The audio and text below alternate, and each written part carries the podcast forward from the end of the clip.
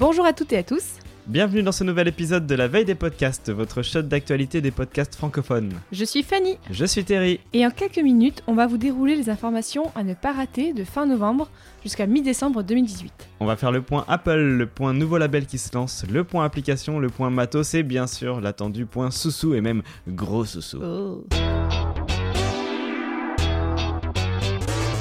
Apple a mis des podcasts dans son classement 2018 des podcasts. Comme tous les ans, Apple publie la liste de ce qui a le mieux marché sur son store l'année passée.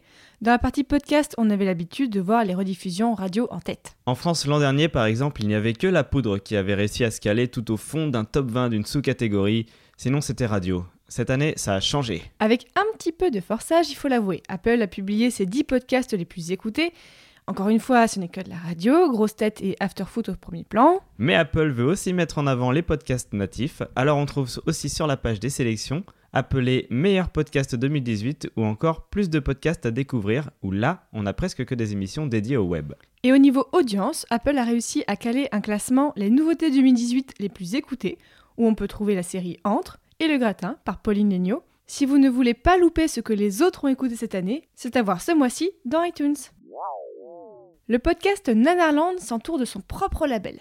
Le podcast quitte Rivière à Ferraille et rejoint Stockholm Sardou, Créature Corpo et Radio Michel pour se réunir sous le label Micro Stockholm. Ce sont les animateurs Martin Gamara et Julien Baldacchino qui lancent leur studio pour les émissions qu'ils animent.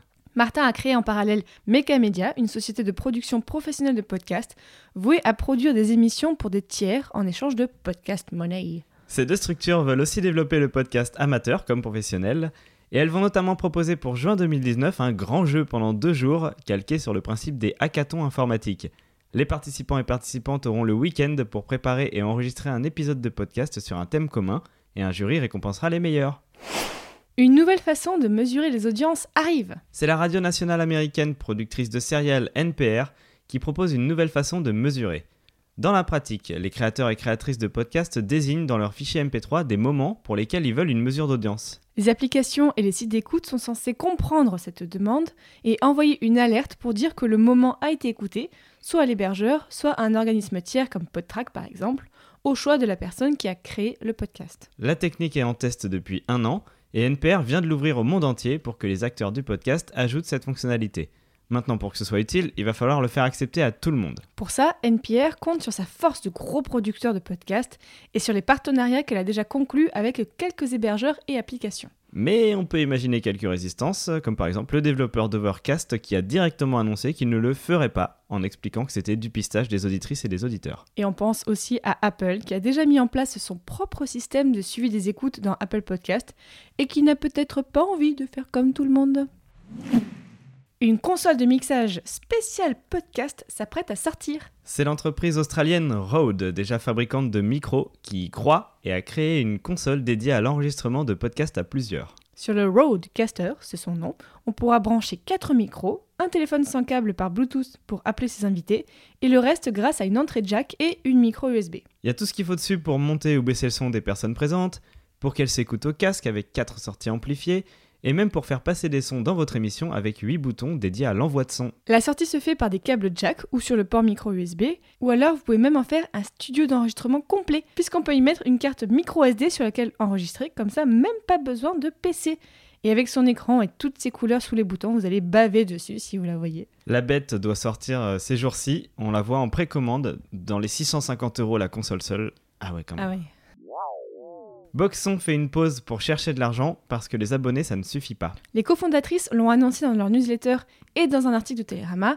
Elles arrêtent Boxon pour trois mois et réfléchissent à un autre moyen de financer leur podcast.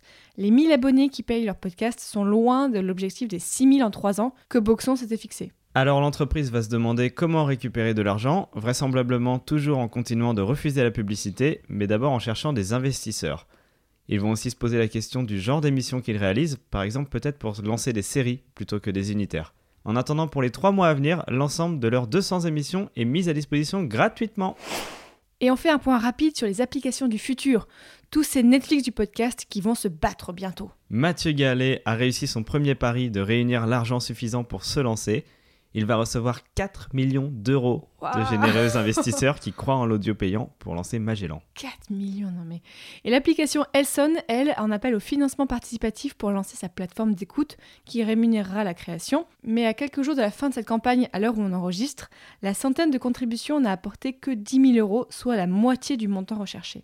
Chez Sibel, dont le lancement prévu en décembre se fait encore un peu attendre, on note que des podcasts sont contactés pour apparaître au catalogue et en être rémunérés également. Sibel semblait pourtant orienté uniquement vers les contenus de fiction ou documentaires, contre un abonnement de 5 euros par mois. Enfin, on note l'arrivée imminente d'un nouveau challenger du nom de Toutac, qui veut rassembler dans une seule application tout l'audio à la demande, soit des podcasts, mais aussi des livres audio et des cours en ligne. Enfin, si vous voulez découvrir plein de nouveaux podcasts, retrouvez sur le flux Podcastéo, où est publié ce numéro de la veille des podcasts, un calendrier de l'avant des podcasts. Les créateurs et créatrices présentent leur production dans des pastilles de quelques minutes. C'est l'occasion de mettre plein de nouveautés entre vos oreilles.